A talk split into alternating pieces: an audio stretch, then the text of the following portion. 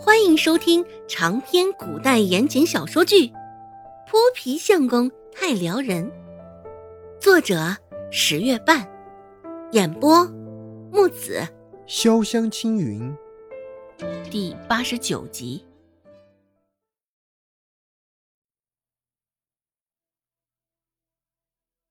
周芷听着这声音，怎的这么耳熟呢？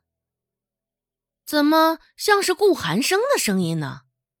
这么一想，周芷的身子也不受控制的往旁边侧了侧，企图透过面前碍眼的男人，看清楚来人的脸。瘦小的男人一拧眉，便转过身子，便唾骂道：“臭小子，别多管闲事儿，活得不耐烦了吗？”一扭头。就看到一张俊俏的脸，帅气，但又不让人心惊，嘴角还笑着，往上牵扯着一道弧线，只是眼底却是十分的冷漠与厌恶。一时之间，看到这一张好看的脸，瘦小的男人也是懵了。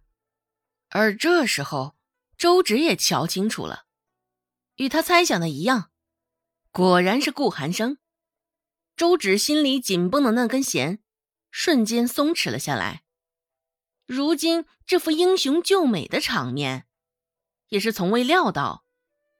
青青，周芷甜着嗓子对顾寒生腻腻的喊了一句。听到声音，顾寒生的眉头立即皱了起来，微扬起的嘴角也瞬间凝固。顾寒生本就长得好看，此刻站在这两个黑乎乎的男人身旁，更是显得风姿灼灼，宛若神颜。也不顾那两个男人，周芷直接奔着顾寒生走去，抬手就勾进顾寒生的臂弯，半是撒娇的说道：“啊，我是才与他们讲，我是你相好，这两个人还不信。”不仅如此，他们两个人还不知死活的嘲讽，说你这张脸作恶霸浪费了。若是去蜂巢做南昌，这才没有白瞎了你这张脸。嗯，还还说你顶多也就是个绣花枕头，平日里完全是靠蔡贺撑着场子，整天与温之安出双入对的，指不定你有什么特殊癖好。你与温之安之间，说不定早就暗生情愫了。周芷噼里啪啦，嘴里说了不少，脸上的表情也甚是正经。那两个男人缓了片刻，这才反应过来，面前貌似神邸的男人是顾寒生。听到周芷后头那子虚乌有的话，两个人瞳孔不仅收缩。额头也冒出了一层黄豆般大的汗珠，这这不是胡说八道吗？当着他们的面儿，在顾寒生面前说坏话，当他们是死了不成？他们不要命了吗？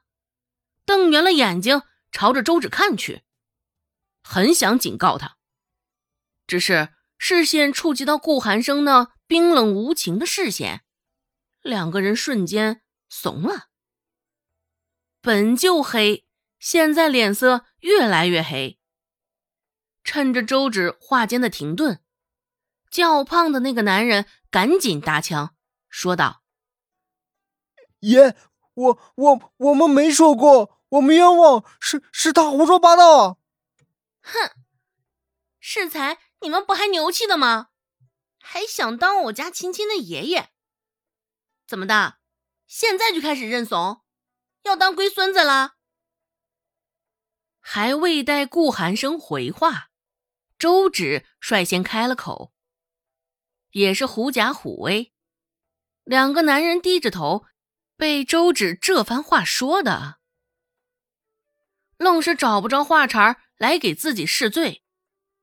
顾寒生的传闻听得不少，只是不成想他们两个会这么倒霉，竟会碰到顾寒生。